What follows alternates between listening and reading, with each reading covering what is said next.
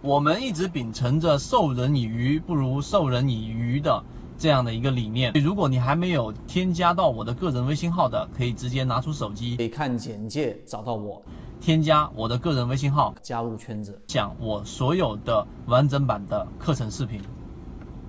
在你想去买一个标的，想去买一个标的的过程当中，你经常会去预设条件一二三四五六七这个标的，然后出现了我们说的第一类型买点，出现了蓝色超跌，但是呢，它不在我们说的半年线之上，在这个年线之上，是在它们下方，然后呢，整个上方的筹码呢，虽然说全部下移了，但是整体上面还有一个筹码峰等等，这些因素是不是全部都站着最利好的这个方向，我才去下手呢？这是一个非常常规的问题。今天我们用三分钟来给大家去讲一讲，在交易过程当中，实际上你最应该去明白的真正逻辑是什么。我们经常预设很多条件，希望这些条件全部都满足啊。我们曾经也在市场当中不断的去寻求着行业逻辑啊，寻求着在不同的模式当中叠加所有的好的因素。刚才我上述的。全部都满足啊，最好是全部都满足，然后精挑细选，从四千多个标的，最后筛选出三个甚至两个，最后只有一个标的，这一个标的是不是最好的答案呢？答案是否定的啊，不可能。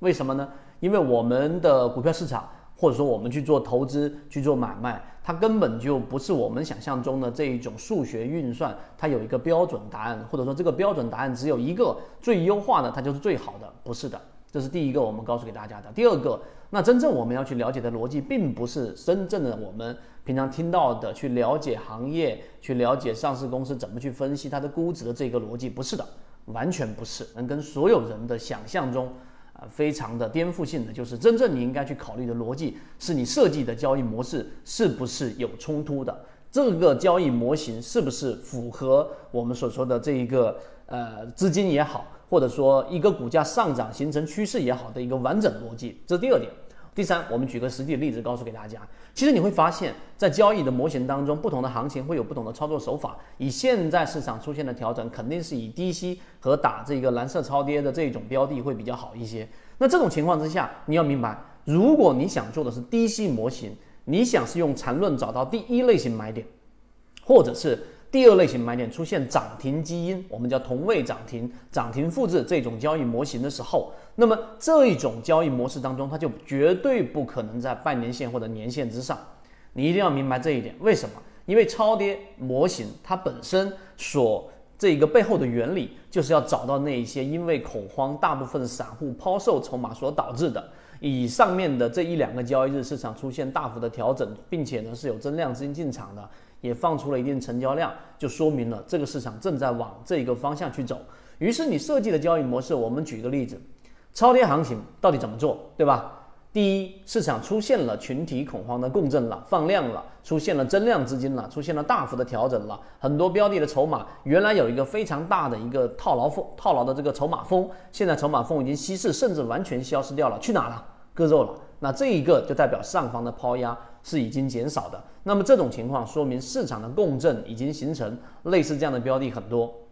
第二个，那当市场出现这种环境之下的时候，我们要去寻找的是超跌的标的。什么叫超跌？就是形成了恐慌。那么这种恐慌由我们给大家去说的超跌突破这个信号打到了蓝色的区域，这个时候呢，实际上是很少出现的，很多标的甚至半年都没有出现过。打到这个区域，就代表它是加速的下跌。好，这是第二点。第三点，当这种情况之下，它离刚才我们所说的半年线也好，年线也好，它是一个强弱分界线，离它负乖离越低越好，离它越远越好。这就相当于是把一个球压到水面，压得越深越好，因为你压得越深，它反弹的整个空间或者说它的力度就会越强。所以这种情况之下，你看逻辑就在这里了，它不可能符合强势特征的标的，例如说它进入强势突破，例如说它创新高，它压根就不是我们在说的这种模型啊。那当然里面还涉及到筹码，还涉及到我们所说在小级别上发生六十分钟或者三十分钟的背驰，那么这个背驰一旦发生，就是我们所说的第一类型买点。好了，在这地方我们打住，我们只是举一个例子来告诉给大家。你应该去思考的是，在你的交易模型当中，你要做的事情里面有没有跟这一个背后的原理相冲突的条件在里面？